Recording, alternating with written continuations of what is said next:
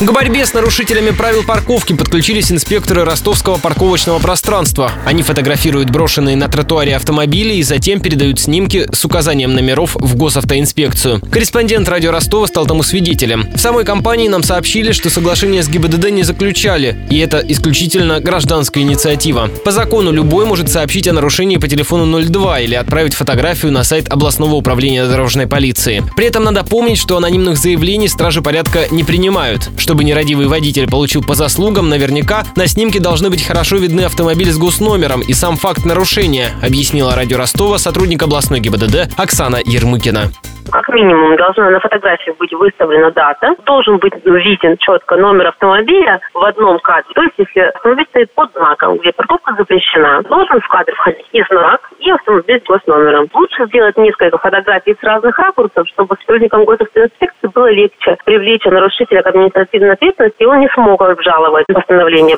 Помимо активистов и сотрудников ростовского парковочного пространства, нарушители фотографируют паркон – универсальная технология автоматического контроля правил парковки. В ее основе видеомодуль, установленный в патрульном автомобиле и рабочая станция для обработки видео.